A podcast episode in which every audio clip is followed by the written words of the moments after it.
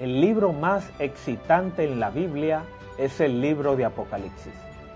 No es ningún accidente que el Apocalipsis sea el último libro de la Biblia, porque está diseñado para preparar a hombres y mujeres para la segunda venida de Jesús. Apocalipsis revela los planes de Dios y desenmascara los esquemas de Satanás. Apocalipsis no es meramente un libro de bestias y símbolos proféticos. No es un libro de oscuridad y condena, sino que Apocalipsis cuenta la historia del tiempo del fin.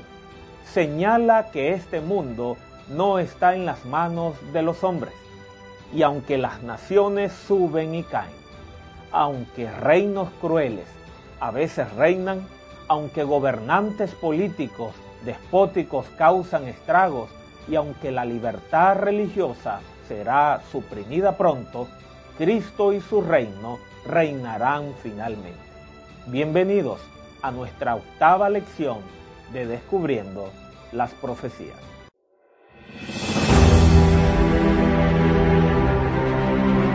Vivimos en el tiempo del fin. Todo ha tenido su fiel cumplimiento y estamos a poco de presenciar el evento glorioso que dará la bienvenida a la eternidad. Mientras ese día llega, sigamos descubriendo las profecías.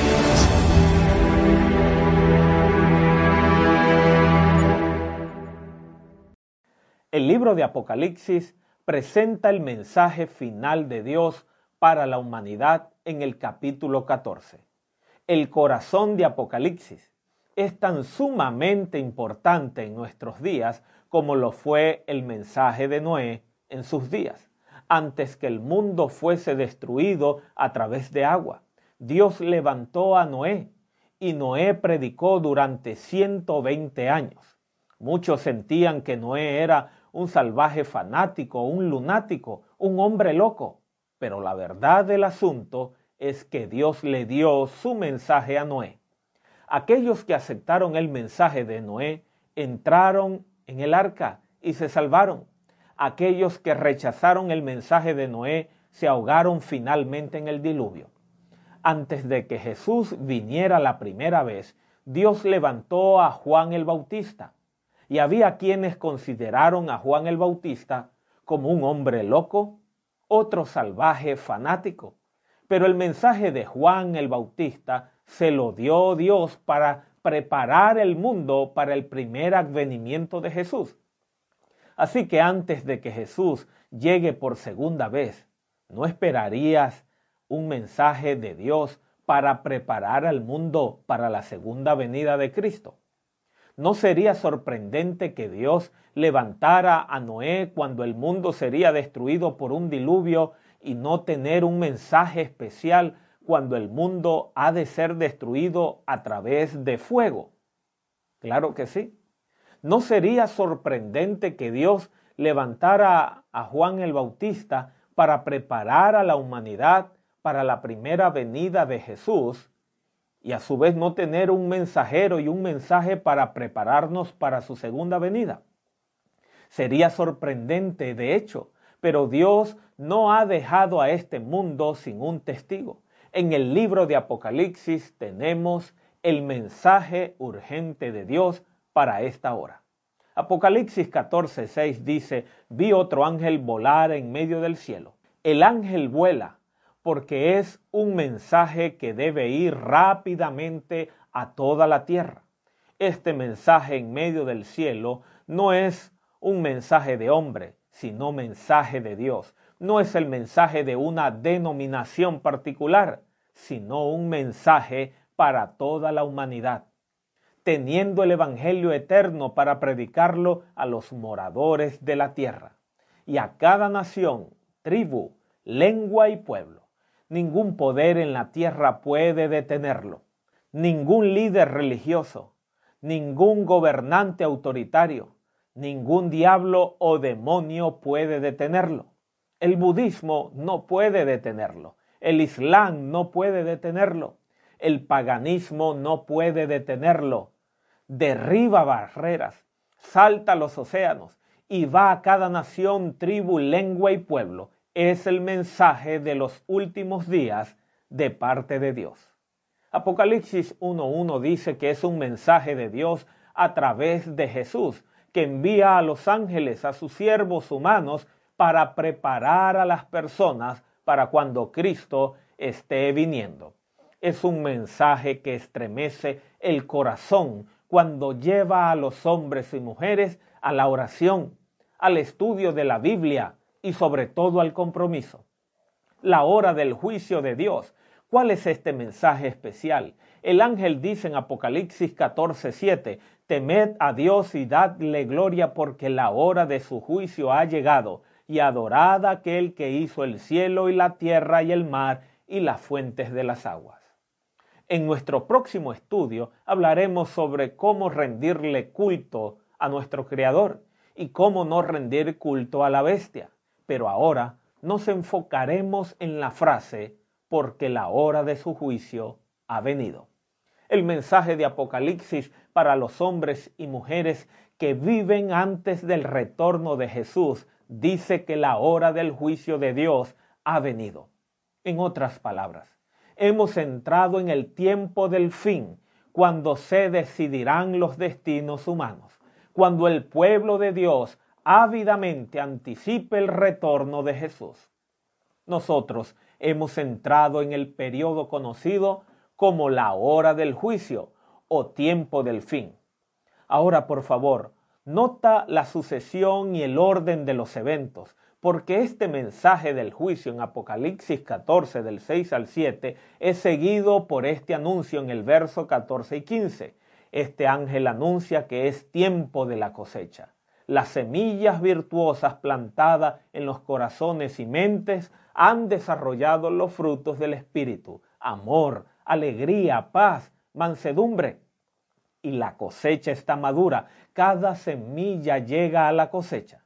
El justo es justo, pero hay también una cosecha de maldad. En los últimos días de la historia humana veremos una manifestación del amor de Dios, el carácter de Dios en el mundo.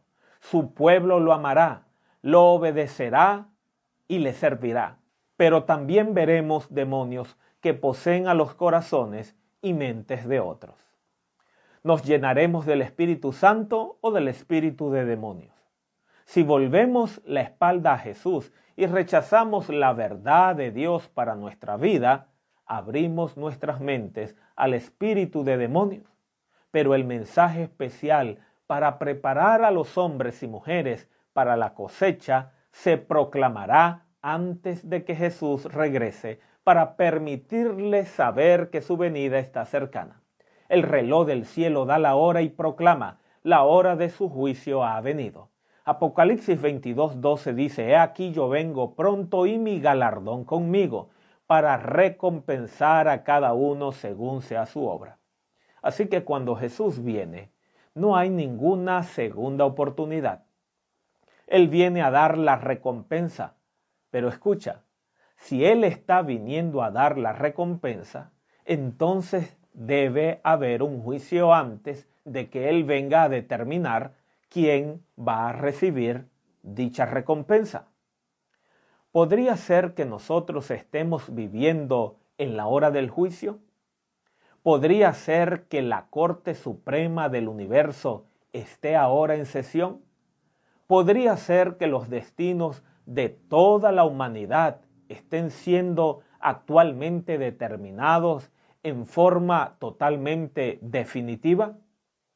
¿Estamos viviendo nosotros realmente ahora en el periodo conocido como el tiempo del fin, al que se refirió Daniel en Daniel 12, 4 al 9? Usted ve algunas personas que afirman, nosotros siempre hemos tenido guerras y hambres y terremotos nosotros siempre hemos tenido crímenes crecientes. ¿Tenía eso el año 1500? ¿Lo tenía el año 1000? Y si estas señales realmente constituyen el tiempo del fin, ¿cómo sabe usted si no habrá más próximo año, 100 años más, desde ahora o 500 años más?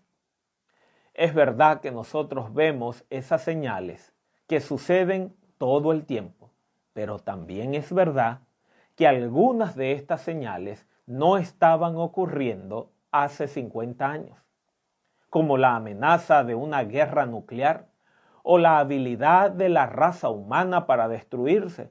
Y también es verdad de que las profecías del tiempo en Daniel y en Apocalipsis se enfocan en un periodo conocido como el tiempo del fin o la hora del juicio. Aquellas profecías de tiempo se han cumplido. ¿Cómo descubriremos ahora esto? Lo vamos a ver en nuestro estudio de la profecía de tiempo, la profecía más larga de tiempo en la Biblia, una profecía que nos muestra, más allá de toda sombra de duda, que estamos viviendo ahora en el tiempo del fin. Esta profecía de tiempo empezó por los días de Daniel y cubrió siglos y realmente predijo la fecha en que Cristo nacería también predice la fecha cuando nosotros entraríamos en el tiempo del fin, antes de la segunda venida de Cristo. No predice la fecha en que Jesús vendrá en las nubes de los cielos, porque mi Biblia y la suya dice lo mismo. En Mateo 24, 36, que ningún hombre sabe el día y la hora. Así que no tenga miedo no se pregunte si nosotros vamos o no a estudiar una profecía que predice cuándo Jesús vendrá, porque no es lo que haremos. La Biblia enseña que nadie sabe ni el día ni la hora cuando Jesús regrese. Pero la Biblia sí enseña que nosotros podemos señalar el periodo del tiempo del fin. De hecho, la Biblia dice en Hechos 17:31, por cuanto ha establecido un día en el cual juzgará al mundo con justicia. De modo que la Biblia deja en claro que hay un periodo de tiempo específico fijado por Dios cuando este juicio tiene lugar antes de que Jesús venga. Ahora el libro de Apocalipsis dice la hora del juicio de Dios ha venido. Posiciona ese juicio ese tiempo del fin antes de que Jesús venga. Pero el libro de Apocalipsis no dice cuándo ese periodo de tiempo empieza. Hay otro libro profético, afortunadamente en la Biblia, estrechamente asociado con el libro de Apocalipsis.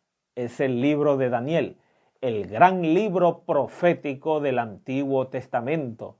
Así como Apocalipsis es el gran libro profético del Nuevo Testamento, lo es en el Antiguo Daniel. Esos dos libros deben estudiarse juntos. Así que volvamos del juicio del Apocalipsis al juicio de Daniel. Una escena del juicio antes del advenimiento. ¿Vio Daniel la escena del juicio? De hecho, sí. Leamos en Daniel 7:13. Miraba yo en visión y he aquí con las nubes del cielo venía uno como un hijo de hombre que vino hasta el anciano de días y le hicieron acercarse delante de él. De modo que aquí Jesús y el Padre entran en el santuario, en el templo, en el cielo, juntos, y vienen ellos juntos. ¿Con qué propósito? Jesús viene al Padre, el Padre se sienta en el trono del juicio y allí en el templo del cielo, en el santuario del cielo, el juicio empieza. Daniel 7 del 9 al 10 dice, Miles de seres angélicos se aprietan para ver.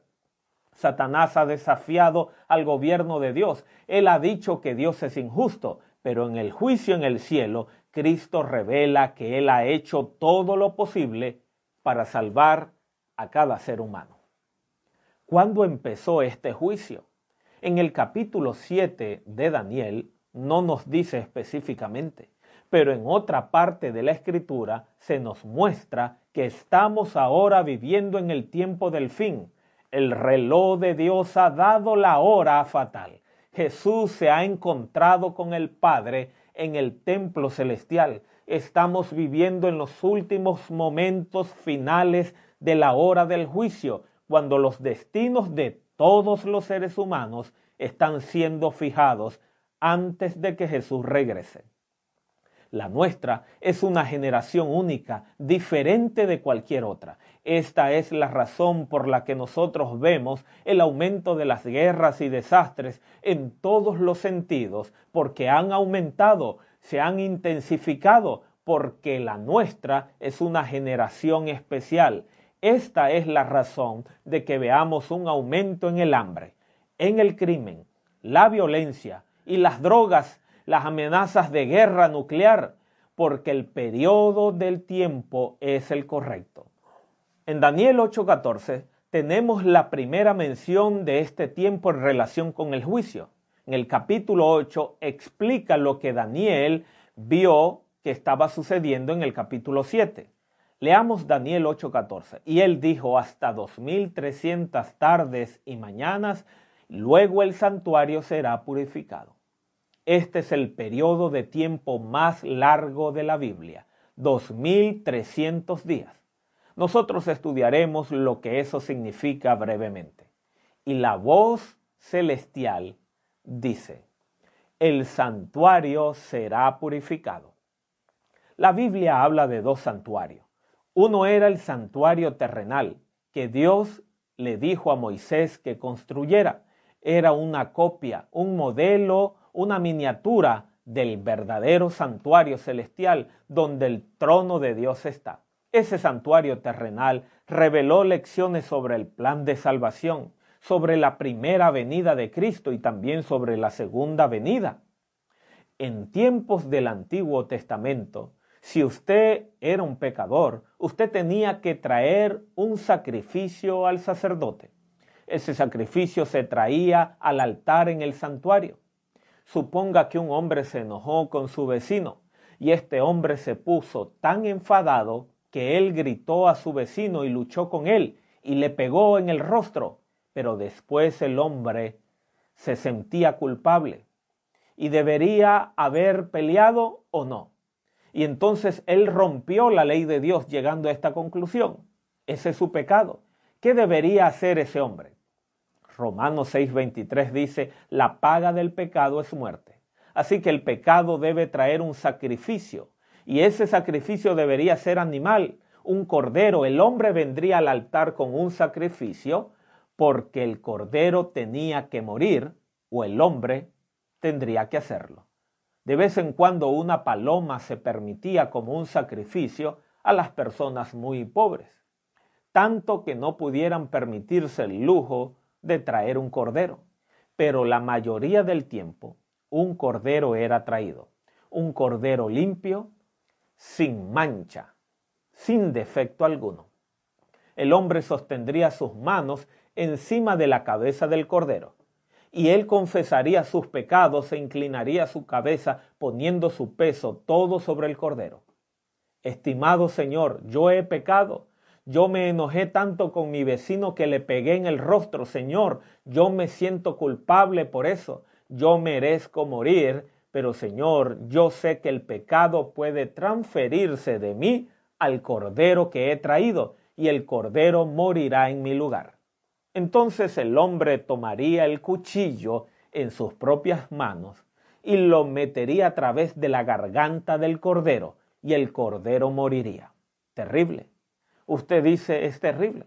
Debe de haber muchos corderos que murieron. Y sí, cada cordero representó la muerte de Jesús. Él era y es el cordero de Dios, un cordero limpio, sin mancha. El pecado era transferido del hombre al cordero. ¿Quién tenía el pecado antes de que el hombre lo confesara? Él. Después de que él lo confesaba, el cordero lo tenía. Antes de que él lo confesara, ¿quién era culpable? El hombre era culpable. Después que el hombre lo confesaba, ¿quién era el culpable? El cordero, de modo que la culpa se transfiere del hombre al cordero. ¿Quién es nuestro cordero? Jesús. Antes de que nosotros confesemos nuestros pecados, ¿quién merece morir? Nosotros. Después de que nosotros confesamos nuestros pecados, ¿quién ha muerto en nuestro lugar? Jesús antes de que nosotros confesemos nuestros pecados. ¿Quién es culpable? Nosotros. Después de que lo confesáramos, ¿quién lleva nuestra culpa? Jesús, el Cordero de Dios. el Espíritu Santo puede tocar su corazón y usted puede saber que sus pecados serán perdonados cuando usted ora a Dios pidiéndole perdón. Querido Dios, yo he pecado. Llévate mi culpa, llévate mi condenación. Y Jesús se lleva nuestra culpa, se lleva nuestra condenación y muere su muerte. Cada día el cordero era muerto en el atrio, fuera de la tienda del santuario. Jesús murió en el atrio de este mundo, fuera del templo del cielo. En el altar exterior donde el cordero fue sacrificado representa la cruz, a Cristo muriendo en la cruz después de que el pecador mataba al cordero, el sacerdote entraba en el santuario con sangre del cordero muerto y él rociaba esa sangre ante el velo en el santuario. Detrás del velo estaba la ley de Dios, que nos dice lo que nosotros hemos de hacer y nos lleva a la obediencia. Pero la ley de Dios nos condena cuando nosotros hemos pecado. El sacerdote entraba en el santuario y rociaba la sangre ante la ley, indicando que la sangre de Cristo limpia, compensa nuestra violación de la ley de Dios. Jesús es nuestro sumo sacerdote. Después de que Jesús murió, Él resucitó y ascendió al verdadero santuario en el cielo. Y allí, delante de la ley que nosotros hemos roto, Él alza sus manos heridas. Cuando yo vengo a Jesús y confieso mis pecados, Jesús, mi sacerdote en el cielo, me limpia, me perdona, aparece ante Dios en mi favor. Yo no soy lo bastante bueno como para comparecer ante Dios. Necesito un sacerdote. Necesito yo un sacerdote terrenal como los judíos necesitaban un sacerdote terrenal y entrar en un tabernáculo terrenal. No, necesitamos nosotros confesar nuestros pecados a un ser humano terrenal igual que nosotros, como hacen muchos para hacer penitencia? No, claro que no.